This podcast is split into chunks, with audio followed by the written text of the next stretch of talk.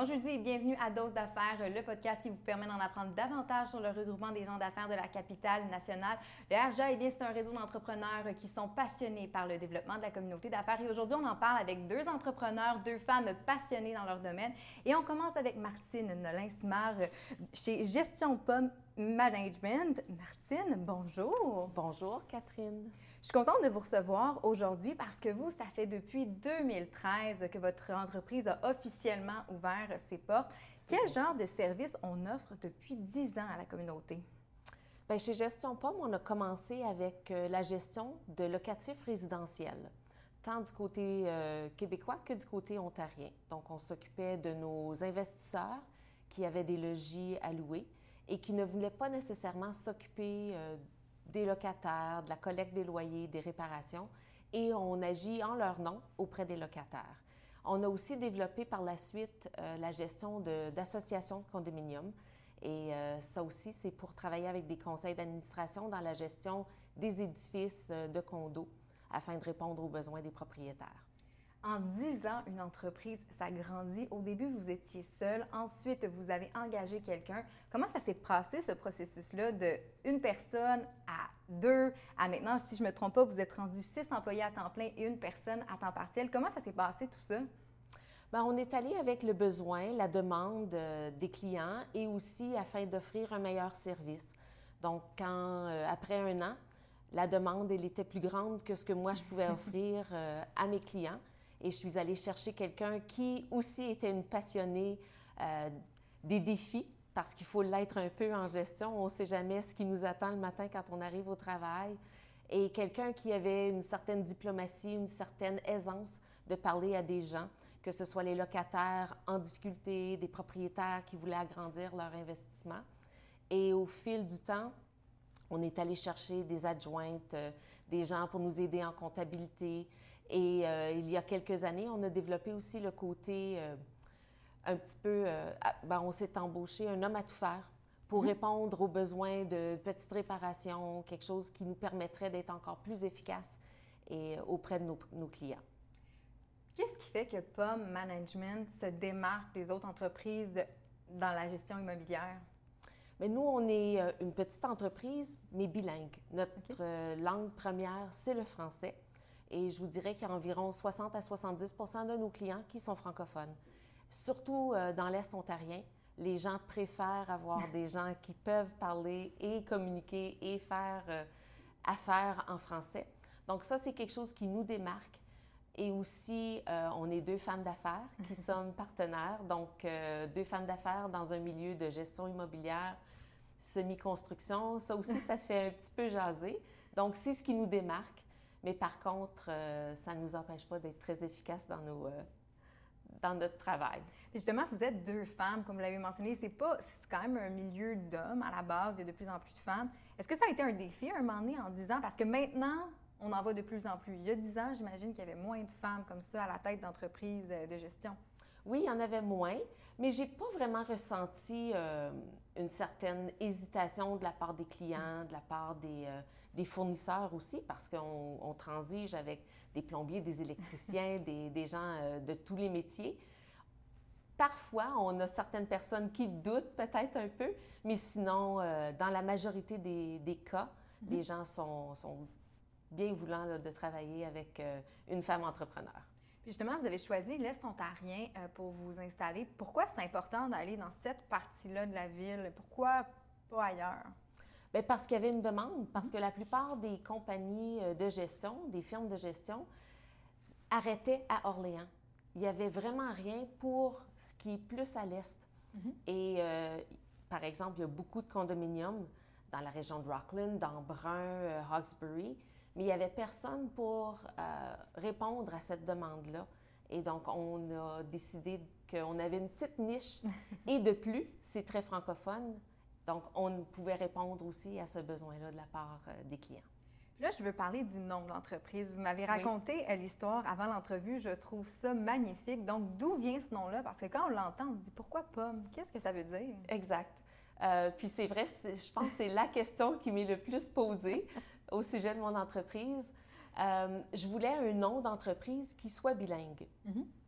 Et je cherchais quelque chose qui allait rendre, euh, qui allait aussi s'arrimer avec le genre de travail qu'on faisait.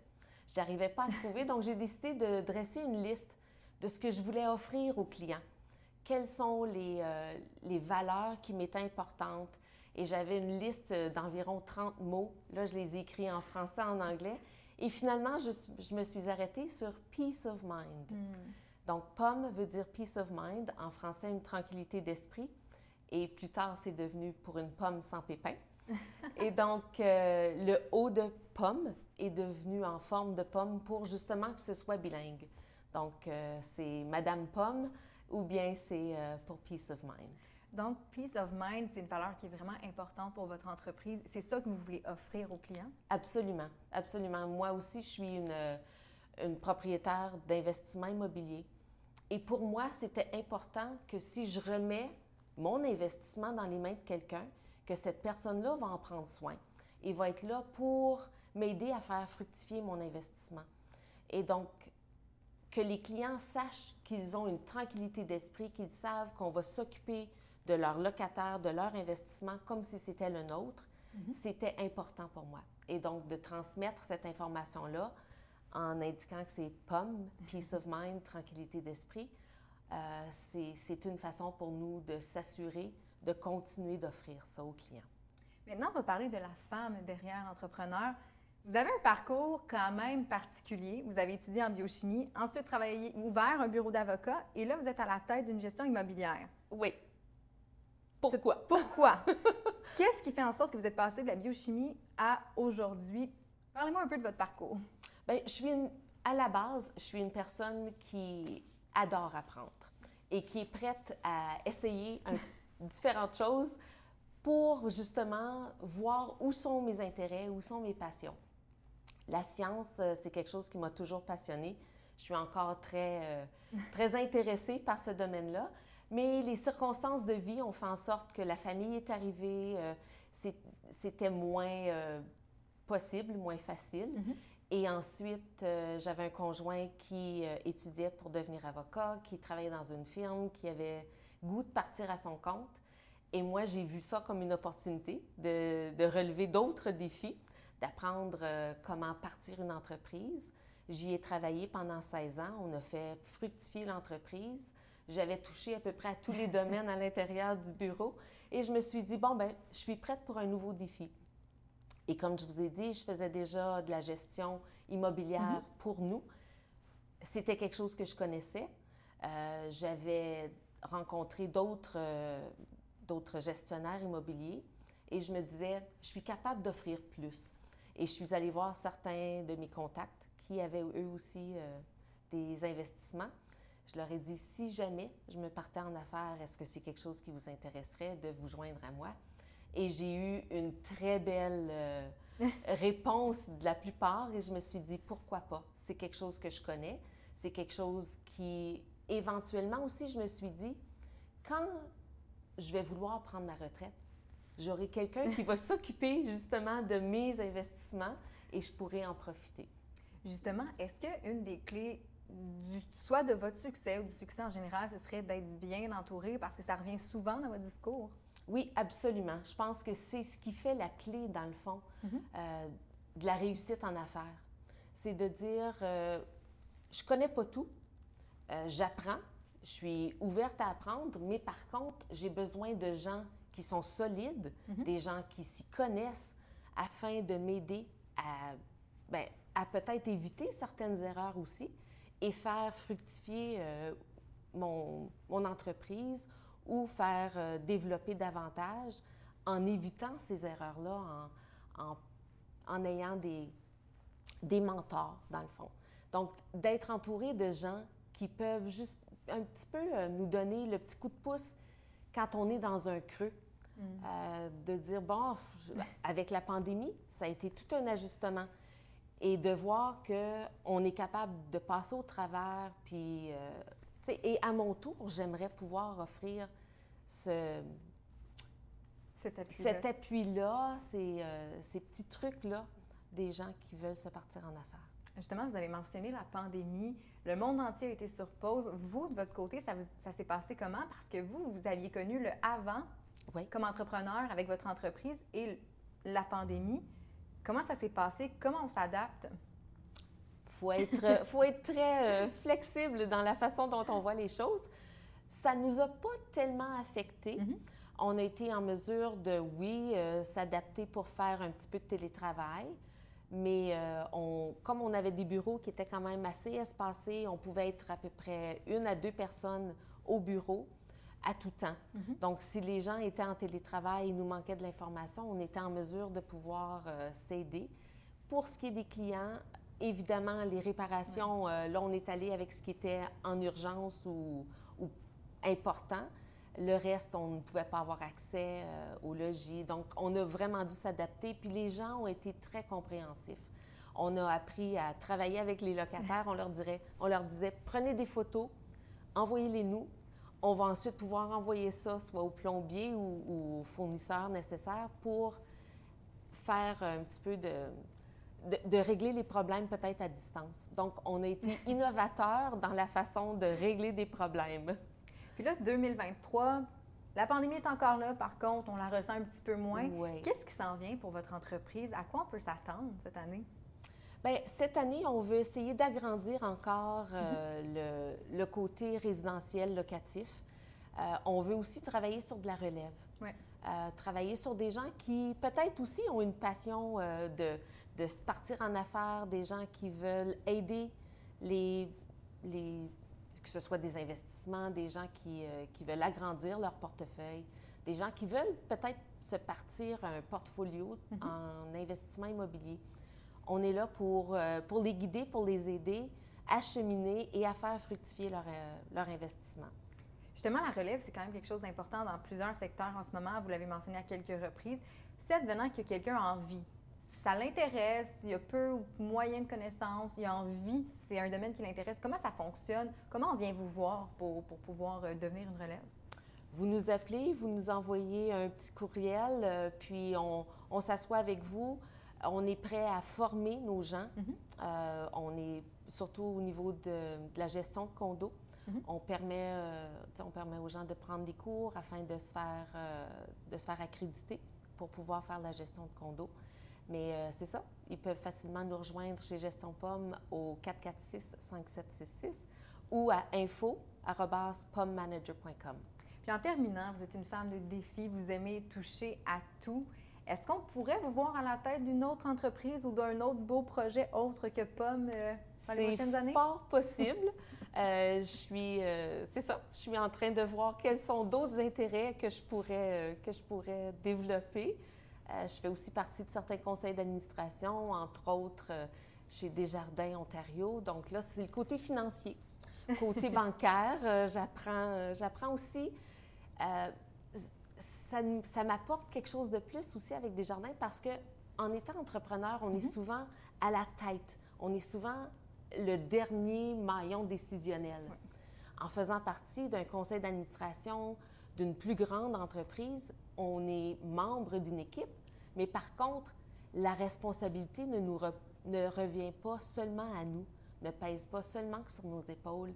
Et j'aime cet échange-là, de pouvoir parler avec des gens qui ont différentes expertises, différentes expériences de vie et comment ça peut, euh, ça peut venir m'enrichir moi, mais enrichir les gens autour de nous. Madame Nolin Simard, merci d'avoir été avec nous aujourd'hui. Ça m'a fait plaisir. Merci à vous.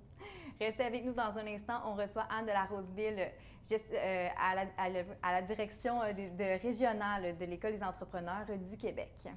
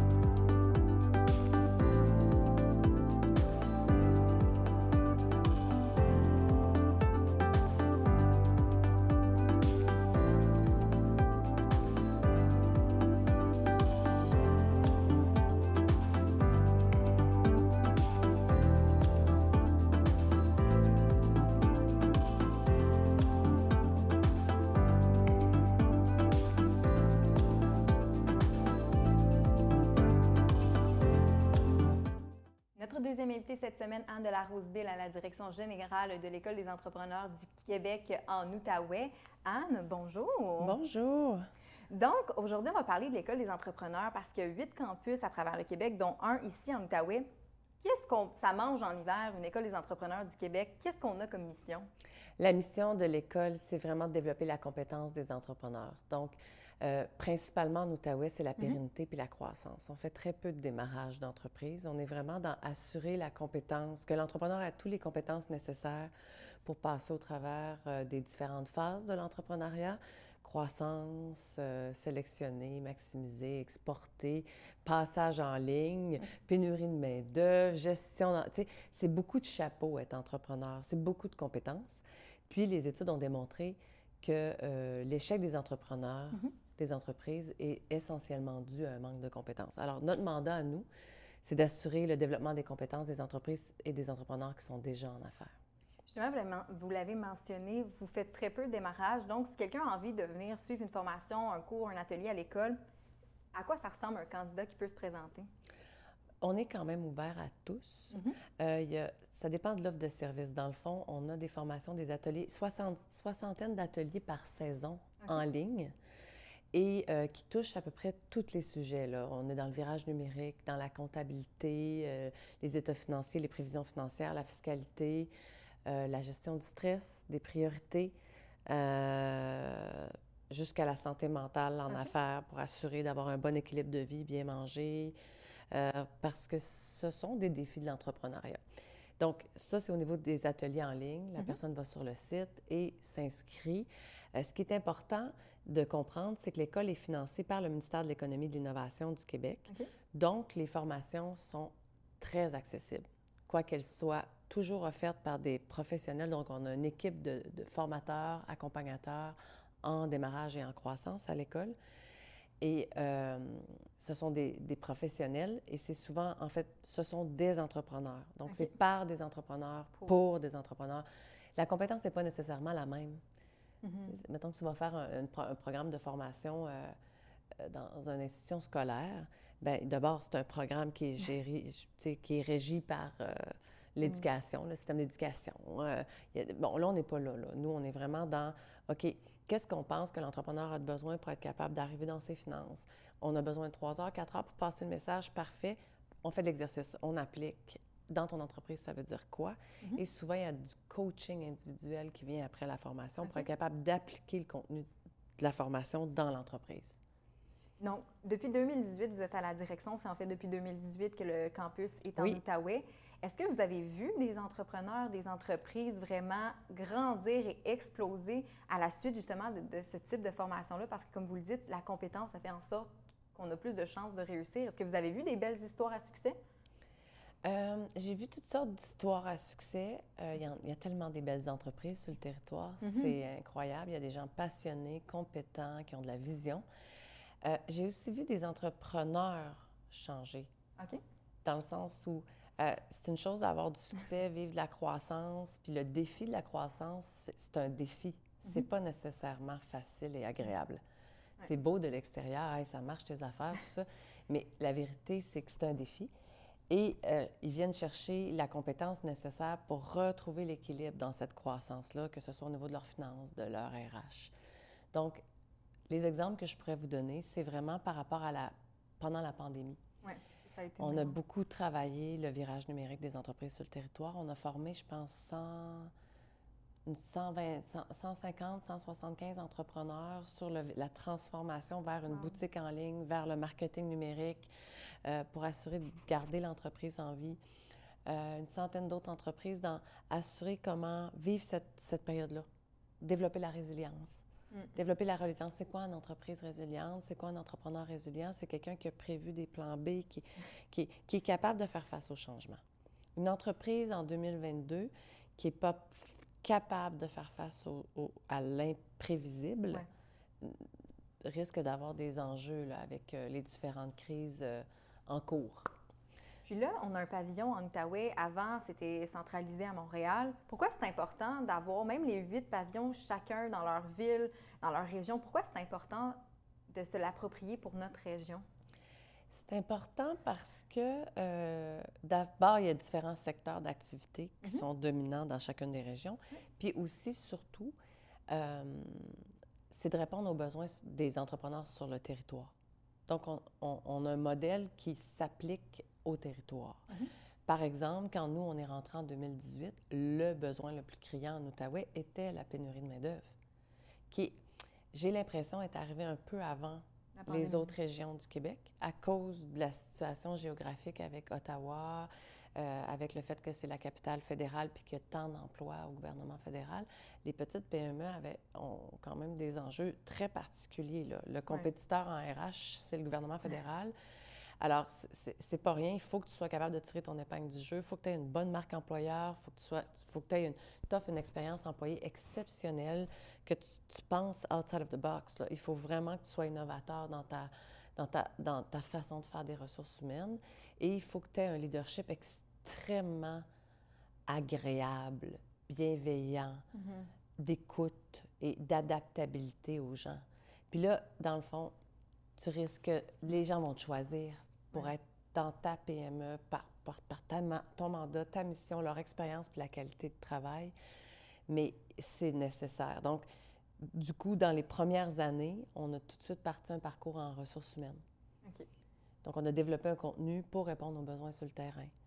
Euh, présentement, on, on, rentre en recrutement dans les prochains jours sur un parcours PME 5.0. Donc, comment assurer la transformation des opérations des entreprises pour qu'elles soient un peu moins dépendantes des ressources humaines, plus résilientes au changement et qu'elles soient adaptées et compétitives face à la compétition. Et pour ça, aujourd'hui, ça passe par l'automatisation des tâches, ça passe par euh, euh, l'optimisation des opérations. Alors là, on est là-dedans. Mais c'était le besoin le plus criant. Donc, c'est le besoin que l'écosystème de développement économique a nommé. Et donc, on a créé un parcours pour répondre. Donc, à l'école, les entrepreneurs, non seulement vous vous adaptez aux gens qui viennent prendre des formations parce que c'est quand même très personnalisé, mais en plus de ça, c'est personnalisé au niveau de la région. Donc, ça, j'imagine que c'est un point quand même très fort quand un entrepreneur veut suivre une formation et j'imagine que ça peut faire une différence pour ton entreprise. Absolument, absolument. Mais je le dis, je le dis tout le temps, puis les, données de la BDC le répètent à chaque année dans le portrait de l'entrepreneuriat au Canada. Euh, une entreprise qui échoue, c'est que l'entrepreneur n'avait pas les compétences pour faire face aux défis qui se présentaient à lui. C'est simple. Mais c'est simple, puis ce n'est pas parce qu'il y a tellement de chapeaux, puis d'expertise, puis de compétences à développer quand tu es un entrepreneur. Tu fais plein de choses. Mm-hmm. et, ce que tu fais a un impact sur ton entreprise ou sur toi. Ou, Et tout ça est interrelié. Alors, euh, comme vous l'avez mentionné, en fait, il y a plein de formations vraiment pour tout le monde. Si un entrepreneur qui est en affaires depuis un certain temps se dit Hey mon Dieu, je pense que j'ai besoin de suivre quelque chose, mais je ne sais pas trop quoi, je ne sais pas vers où aller, est-ce qu'il y a une façon de venir vous rencontrer? Puis Absolument. Vous, allez communiquer avec nous. Oui, puis on va faire un, petit diagnostic rapide des besoins. Puis on va les orienter vers les programmes qui pourraient les intéresser et qui pourraient répondre à leurs besoins. Euh, ce qui est intéressant, c'est que dans nos cohortes, on trouve toutes sortes d'entreprises. Puis des mettre ensemble dans un principe de cohorte dans les parcours que l'on fait, ça, c'est hyper intéressant.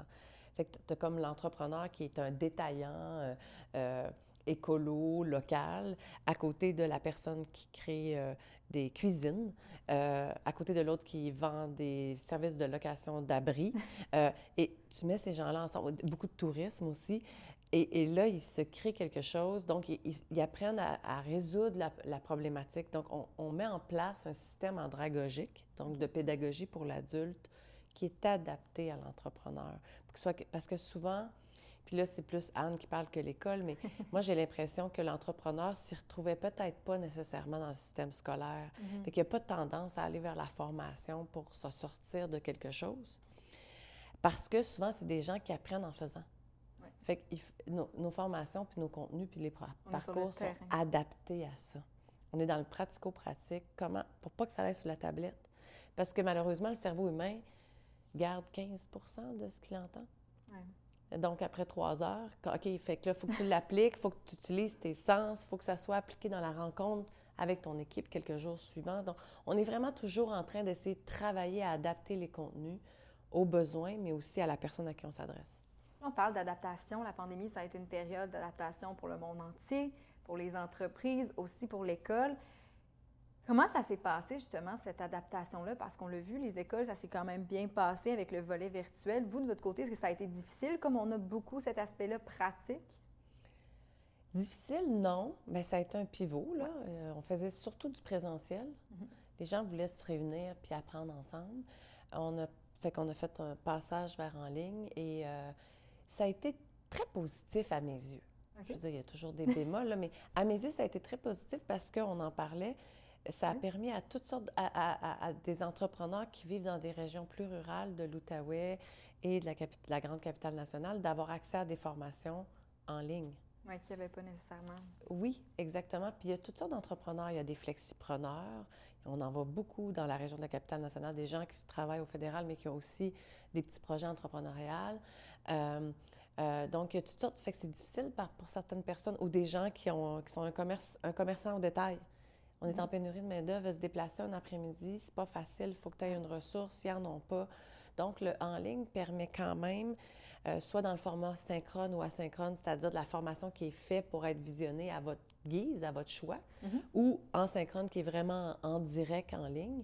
Ça permet d'avoir toutes sortes d'options, dépendamment de vos horaires. Est-ce que justement ce mode virtuel hybride, ça a permis aussi d'aller euh, vers les, régions plus rurales? Parce que c'est quand même très loin? Est-ce qu'on voit une hausse des gens qui s'inscrivent?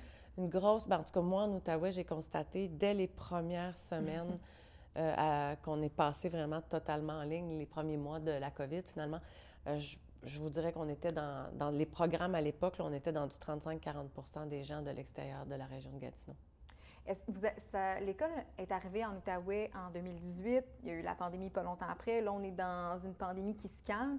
Est-ce que vous voyez que les entrepreneurs sont résilients, forts, que depuis deux ans, se battent pour bâtir, parce qu'il y a plein de gens même qui ont ouvert leurs entreprises pendant la pandémie. Qu'est-ce que qu'est-ce que vous avez vu sur le terrain euh, au niveau des entrepreneurs? Bien, il y a des gens qui sont euh, des battants, visionnaires, puis qui sont à la quête de défis. Il y en a beaucoup d'entrepreneurs qui sont comme ça. Donc, eux, ah, une, nouvelle opportunité, on passe en ligne, on fait la livraison, on sort de bord. Tu sais, je veux dire, il y a des gens qui, qui, qui sont contents quand ça bouge comme ça. Il y en a d'autres pour qui c'est des plus gros défis dans la nature de l'emploi ou toutes sortes de choses. Euh, moi, je pense que cette euh, expérience de COVID ou de crise sanitaire aura permis aux entrepreneurs de développer la compétence de la résilience, de mm-hmm. s'adapter, à faire finalement le virage en ligne. Parce que la vérité, c'est qu'on était un peu en retard sur le territoire et euh, c'était nécessaire. Pour rester compétitif, il fallait faire le virage en ligne. Alors, c'est un mal nécessaire. Là, on, on, a, on, on le fait euh, à la, rapidement. ça a été forcé, mais euh, c'est fait, on est compétitif. Puis là, on a appris, je pense, à faire des pivots, à s'adapter. Puis je pense qu'avec la crise sanitaire, la crise de, pénurie de main-d'œuvre, probablement la crise climatique, c'est une compétence qui va être vraiment nécessaire chez l'entrepreneur, de devoir être capable de survivre de, oui, d'avoir une planification stratégique, d'avoir une mission, vision, valeur extrêmement claire, puis un plan de croissance et prendre des bonnes décisions, mais aussi d'avoir la capacité de faire, oups, on se résilie. C'était dans notre plan, mais là, il y a des changements, il faut qu'on s'adapte. La capacité d'adaptation va être, à mon avis, un gage de succès.